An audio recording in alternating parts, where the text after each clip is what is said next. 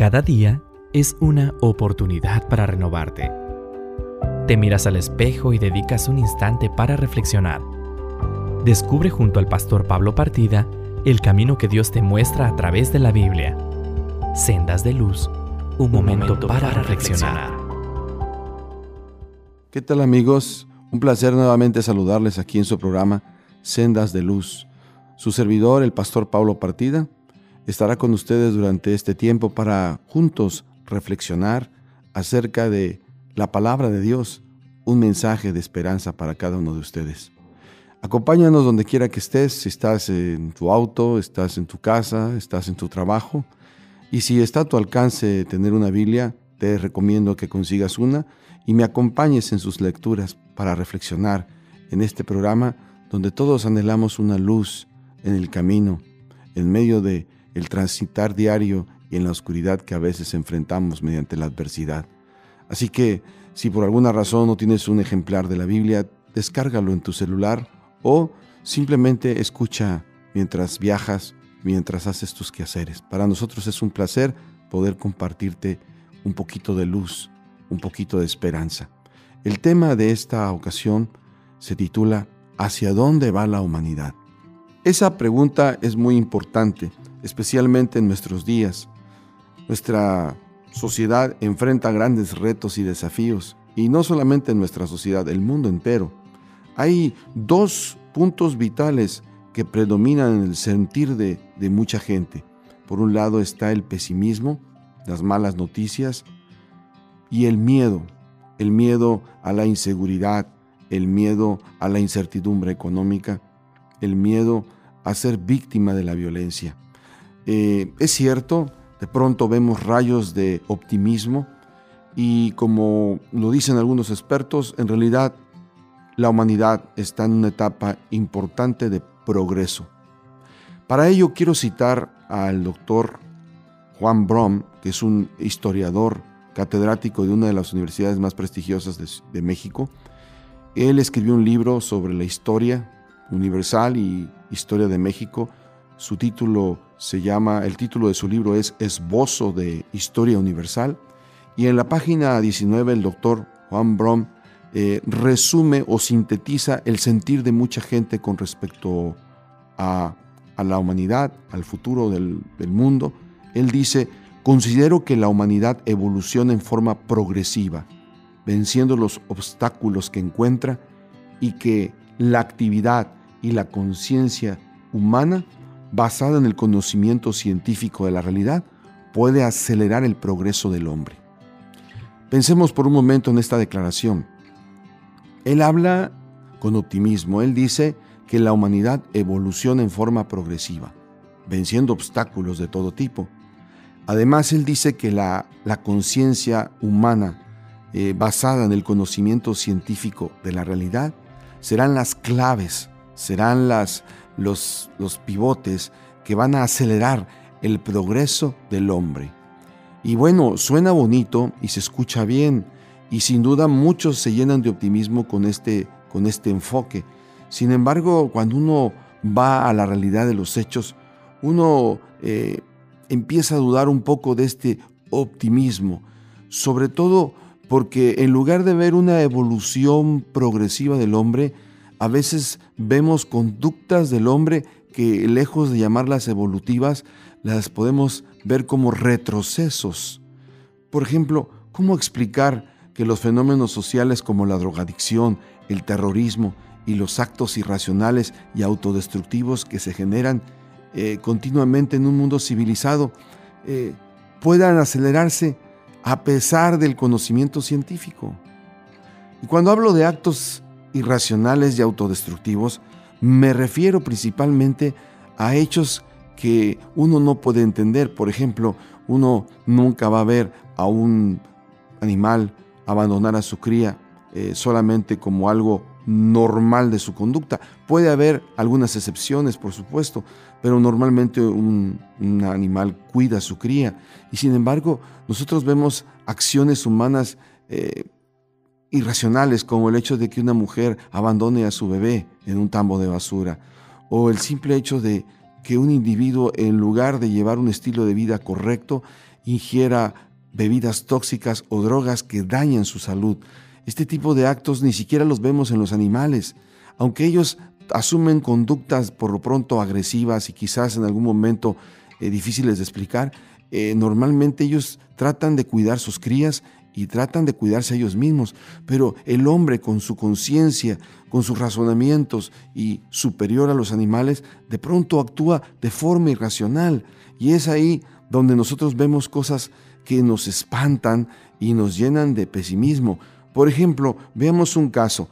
Hace tiempo atrás suscitó el asunto de la masacre de Las Vegas. ¿Recuerda usted, estimado oyente, aquella masacre? Fue muy sonada porque en esa masacre que ocurrió en la ciudad de Las Vegas, en Estados Unidos, murieron 60 personas y hubo 500 heridos. Eh, ese fue el saldo. ¿Quién lo hizo? ¿Quién hizo este tipo de matanza? ¿Quién se deleitó en tomar un rifle y disparar a diestra y siniestra? Bueno, fue Stephen Paddock. Stephen Paddock, un hombre que eh, aún todavía no se, se, entiende por qué lo hizo. Y le voy a explicar por qué. Porque sus antecedentes eran los siguientes. Era un buen vecino, tenía una novia, era un hombre grande de edad, sin embargo era millonario, vivía muy bien y era una persona, de acuerdo a los testimonios, una persona muy tranquila, no tenía antecedentes penales. Y hasta la fecha, eh, muchos se siguen preguntando, teniendo tantas razones para seguir viviendo y viviendo bien, ¿por qué lo hizo? Hasta la fecha hay inquietudes, hay dudas y todavía no se sabe exactamente qué fue lo que ocurrió. Este tipo de actitudes es las que nos, eh, nos llevan a, un punto de, de, reflexión y decir, bueno, si lo tenía todo para ser feliz, ¿por qué dañó a tanta gente? Otro ejemplo de un acto irracional, a pesar de que vivimos en un mundo tecnológico y de progreso científico, es el que reporta el financiero en una de sus noticias, eh, eh, declara que el consumo de marihuana en Estados Unidos podría superar el de los refrescos en 12 años. Estimados amigos, no vamos a entrar en un debate de si es bueno o es malo. Lo único que sabemos es que es un, como el cigarro, es una droga que tiene efectos y que muchos de esos efectos son dañinos. Imagínese usted si llegáramos al punto de que en un futuro muy lejano niños jóvenes lo estén consumiendo desde temprano. Esto sería terrible y más si fuera eh, un consumo que superara al de los refrescos. Esto es lo que hasta cierto punto nos hace pensar, bueno, ¿por qué el hombre incurre en, estas, en, estas, en estos actos deliberados, irracionales y autodestructivos? ¿Por qué un hombre que lo tiene todo, tiene una linda familia, una linda esposa, decide abandonar a toda su familia con tal de serle infiel a su esposa? ¿Por qué un joven que tiene dos padres que le aman y le quieren en algún momento elige el mal e incurre en la rebeldía y finalmente en el consumo de estupefacientes. Estas son las cosas que son difíciles de explicar y plantean una pregunta eh, filosófica existencial que es de gran relevancia para nuestro tiempo. ¿El hombre es bueno o es malo por naturaleza? ¿Es bueno o es malo? Bueno, la palabra de Dios dice algo bien interesante en Romanos capítulo 1, versículo 1 del 18 en adelante. Romanos capítulo 1, versículo 1, perdón, versículo 18 en adelante. Dice, la ira de Dios se revela desde el cielo contra toda impiedad e injusticia de los hombres, que detienen con injusticia la verdad, porque lo que Dios se conoce, se les manifestó, pues Dios se los manifestó. Lo invisible de Él, su eterno poder, su, deidad, se hace claramente visible desde la creación del mundo y se puede discernir por medio de las cosas hechas. Por lo tanto, no tienen excusa, ya que habiendo conocido a Dios, no lo glorificaron como a Dios ni le dieron gracias. Al contrario, se envanecieron en sus razonamientos y en su necio corazón, y éste fue entenebrecido y pretendiendo ser sabios, se hicieron necios y cambiaron la gloria de Dios incorruptible por imágenes de hombres corruptibles, de aves, de cuadrúpedos y de reptiles. Sí, estimado amigo. Romanos capítulo 1, versículo 18 hasta el versículo 22 nos declara que el hombre no evolucionó, sino se, deterioró debido a que se alejó de Dios, se apartó de Él. Dios de alguna forma se había revelado a través de su poder creador, la misma creación, la naturaleza, las montañas, los cielos, el sol, y después nos dio una revelación escrita a través de su palabra. A través de estas revelaciones, Dios les comunicó a los hombres que había un Dios, un Dios real, un Dios que no había abandonado este mundo, que estaba al control de este mundo y que tenía un plan especial para que sus hijos fuesen felices.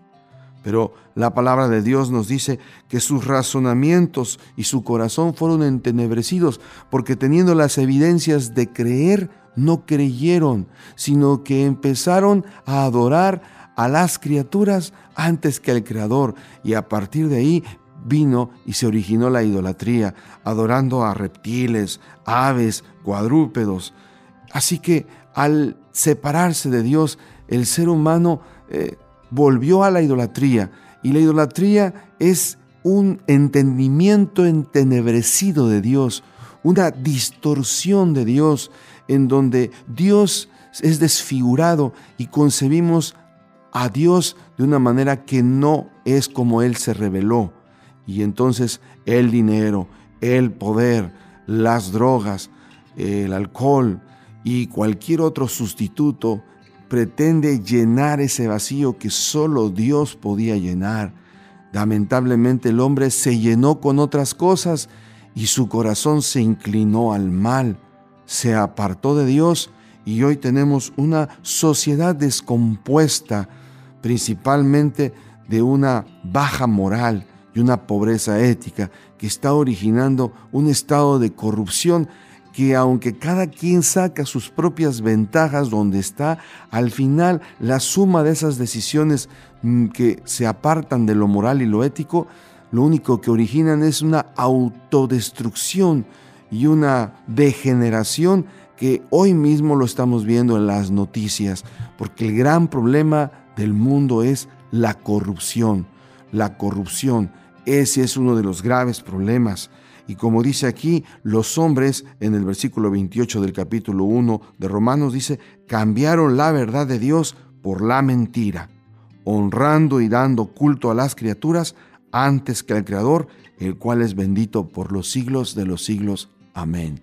Sí, estimado amigo, esto ya lo había predicho la palabra de Dios, pero la, la pregunta más importante es, ¿qué haremos al respecto? ¿Qué podemos hacer para volver al estado original para el cual Dios nos creó y nos llamó? Es digno de reflexión y te invito a que juntos reflexionemos en este importante tema. Estás escuchando Sendas de Luz, un momento para reflexionar. En un momento regresamos.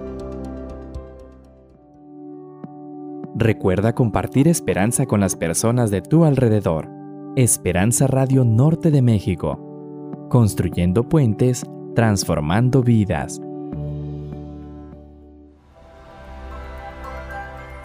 Estás escuchando Esperanza Radio Deseamos que Dios te bendiga. Continuamos en Sendas de Luz, un momento para reflexionar.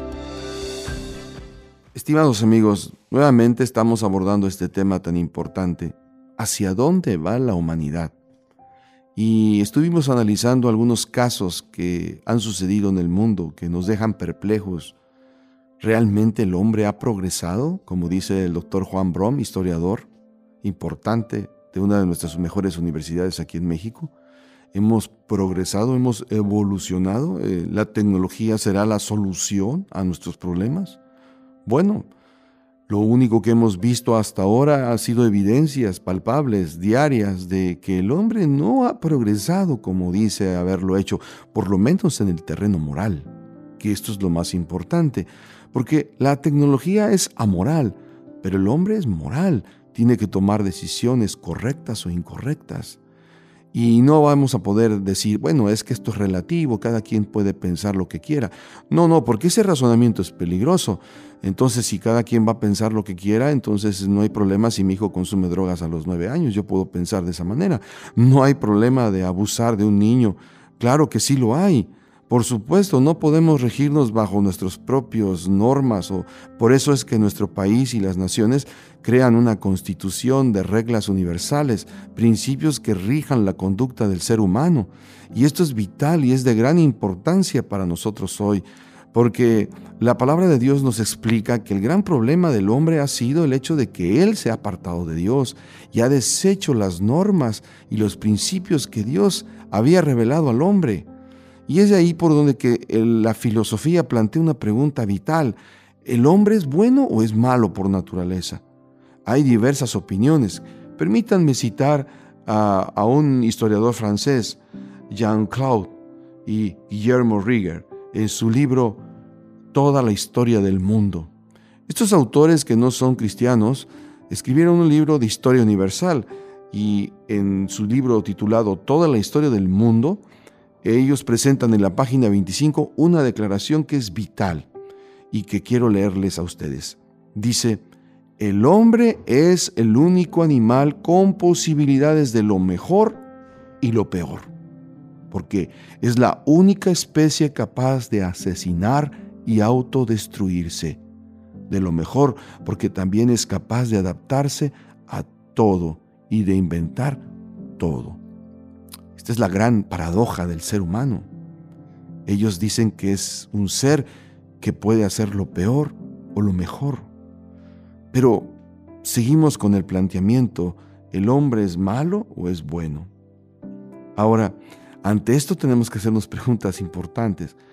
¿Por qué el hombre o la mujer, aun cuando tienen todo, no son felices? ¿Por qué? ¿Por qué el hombre es capaz de matar o traicionar a sus seres queridos? ¿Por qué? ¿Por qué el hombre es capaz de seguir conductas autodestructivas a pesar de estar consciente de lo que hace, que lo que hace está muy mal? Por ejemplo, si tú le preguntas a una persona por qué está fumando, que no es consciente de que está dañando su salud, te va a decir que sí. Pero también te va a decir que no lo puede dejar porque le gusta o porque ya no lo puede dejar porque tiene una adicción. El famoso educador Jean-Jacques Rousseau, también uno de los precursores de, la Revolución Francesa ya por 1712-1778, él, pensaba que el hombre no era malo, él, él pensaba que el hombre era bueno por naturaleza. Pero según él, él actuaba mal, el hombre actúa mal porque se ve forzado por la sociedad que la corrompe. Es decir, que si un niño nace en unas calles llenas de delincuencia y criminalidad, es muy probable que siga ese mismo modelo. Así que para Rousseau, la clave está en la educación, en que el muchacho, el muchachito, la jovencita salgan de ese ambiente hostil y puedan mejorar. Pero aunque su propuesta es interesante y hasta cierto punto es, puede ser correcta, eh, aún nos despierta dudas porque, porque hay jóvenes que a pesar de vivir en, una, en un ambiente tan hostil, lleno de drogas y criminalidad, son capaces de ser distintos. Y por otro lado, porque es posible que personas tan educadas y tan refinadas y llenas de estudios puedan ser parte de un sistema corrupto como el que hemos vivido y seguimos viviendo en un país como el nuestro y en el mundo. Entonces la, respuesta de Rousseau se queda corta. Por otro lado, recuerdo a un gran filósofo, uno de los más grandes filósofos, llamado Heidegger. Heidegger o Martin Heidegger era un filósofo alemán que escribió muchos libros y él habla de, también del mal. Eh, y sin embargo, este hombre que fue precursor de la filosofía y la educación alemana, fue uno de los hombres que apoyó el movimiento nazi hitleriano que exterminó a 50 millones de judíos. Ahora, Heidegger era un hombre educado, un hombre refinado, y aún así apoyó este movimiento nacional socialista en el que muchas personas fueron víctimas de, de una maldad atroz que hasta el día de hoy la humanidad se pregunta, ¿y todo esto por qué se hizo? Sobre todo eh, eh, promovida por hombres preparados, intelectuales. Así que uno, uno sigue preguntándose, ¿el hombre es malo o es bueno? En el arte, en el ámbito del arte, en el ámbito de la literatura, estos temas acerca de la maldad, el por qué el hombre es bueno o es malo, eh, por qué hace cosas irracionales, ha sido un tema de discusión en el arte y en la literatura. Por ejemplo, en este momento recuerdo al ganador del premio Nobel, William Golding, que escribió el libro El Señor de las Moscas, un, bestseller, eh, un, libro que hasta el día de hoy en muchas escuelas se lee como lectura obligatoria, sobre todo en Estados Unidos, donde él plantea eh, nuevamente esta pregunta y aun cuando su historia que él narra en El Señor de las Moscas es una historia en la que podemos sacar muchas conclusiones, él deja nuevamente al aire la pregunta, ¿no será posible que dentro de nosotros exista una semilla de rebeldía innata que se va desarrollando a lo largo de nuestra vida? Es decir, em, desde la misma infancia y que va aflorando hasta que al final vemos a un adulto lleno de egoísmo que en ciertas circunstancias desfavorables puede salir lo peor de él? Bueno, son planteamientos. Inclusive es interesante una novela que escribió el famoso también escritor de premio Nobel José Saramago, cuando habló, planteó el tema del mal en uno de sus libros que se llama Ensayos sobre la ceguera. En ese libro, él planteó también la posibilidad de que el ser humano, bajo ciertas circunstancias, en lugar de sacar lo mejor, sale, saca lo peor.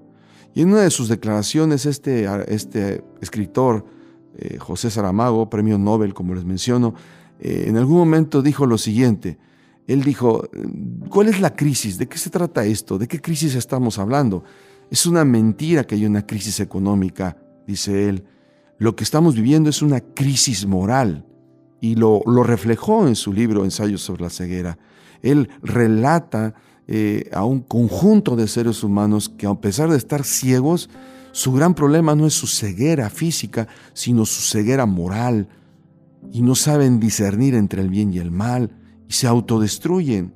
Estimados amigos, esto es algo que, que se produce, produce debate incluso en los niveles intelectuales, como por ejemplo en un debate que hubo entre Mario Vargas Llosa y el famoso filósofo francés Gilles Lipovetsky, nuevamente debatían. Mario Vargas Llosa planteaba la posibilidad de que el hombre, aunque eh, incurra a la violencia, a la agresividad, la solución está en que haya cultura, haya educación y según desde su perspectiva, si la sociedad desarrolla estos emblemas, finalmente la humanidad mejorará gracias a la cultura y al desarrollo de la educación. Eh, sin embargo, Gilles Lipovetsky le, planteó lo, siguiente, dijo, Mario, es cierto lo que dices, sin duda la educación y la cultura ayudan bastante, pero ¿cómo explicar el fenómeno de los nazis?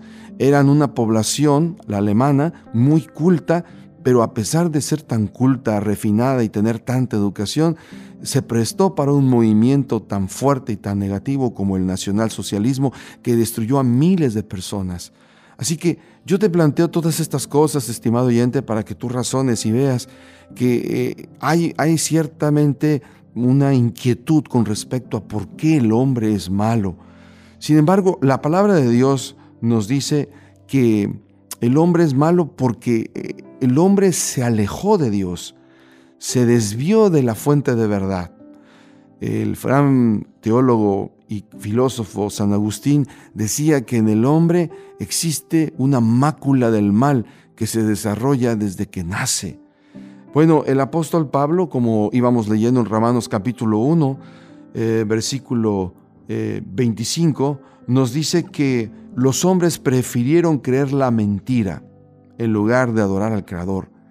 Y entonces en consecuencia, en el versículo 26, el apóstol Pablo en la palabra de Dios de Romanos capítulo 1 dice, por eso Dios los entregó a pasiones vergonzosas, pues aún sus mujeres cambiaron las relaciones naturales por las que van en contra de su naturaleza.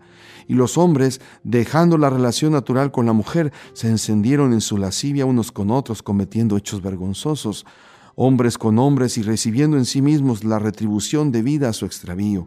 Y como ellos no quisieron tener en cuenta a Dios, dice Romanos capítulo 1, versículo 28, como ellos no quisieron tomar en cuenta a Dios, Dios los entregó una mente depravada para hacer cosas que no deben, y ahora están atestados de toda injusticia, fornicación, perversidad, avaricia, maldad, llenos de envidia, homicidios, contiendas, engaños y perversidades. Sí, estimado amigo, sí, estimado oyente, una vez que el hombre no tomó en cuenta a Dios, se alejó de la fuente de vida, se alejó de lo moral, se alejó de lo ético, pero de la fuente de ética que solo proviene de Dios, porque solo Dios es el único, no solamente de darnos un conjunto de reglas, que eso es lo de menos, sino es el único que puede transformar, cambiar nuestro corazón lleno de maldad y lleno de egoísmo. Y no obstante, cuando nos alejamos de Él, aunque la educación y la cultura nos puedan refinar, el egoísmo sigue latente en nuestro corazón, sigue latente en nuestra vida. Es por eso que el apóstol Pablo, reconociendo todo este proceso de descomposición social, dice que la única solución a los problemas del hombre es el Evangelio. Así dice, el Evangelio. En Romanos capítulo 1 dice, Versículo 16. No me avergüenzo del Evangelio, porque es poder de Dios para salvación de todo aquel que cree, del judío primeramente y también del griego, pues en el Evangelio la justicia de Dios se revela por fe. Sí, estimado amigo, el Evangelio es la buena noticia de que aunque el hombre se ha tomado, se ha apartado de Dios, no toma en cuenta a Dios, aunque el hombre se ha descompuesto y la maldad está inherente en él, el Evangelio, la buena noticia, eso es lo que significa Evangelio, buena noticia es que Dios no abandonó al mundo.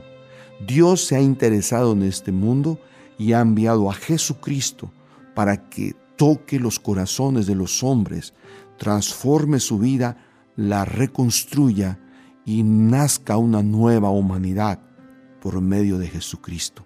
Estimado amigo que me escuchas, no tengas miedo por el futuro ni por lo que está pasando en la humanidad.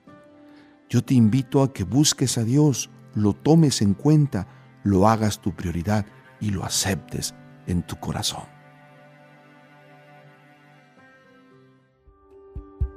Cada día es una oportunidad para renovarte. Te miras al espejo y dedicas un instante para reflexionar Descubre junto al pastor Pablo Partida el camino que Dios te muestra a través de la Biblia.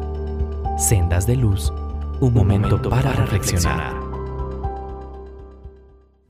Gracias por haber escuchado una producción de Esperanza Norte de México. Si quieres encontrar más historias y mensajes que te inspiren cada día, visita nuestro sitio web Esperanza Norte MX o búscanos en Facebook como Esperanza Norte MX y no te olvides de compartir esta programación con tus contactos, familia y amigos. tus contactos, familia y amigos. Escúchanos las 24 horas del día por Esperanza Norte de México, construyendo puentes, transformando vidas.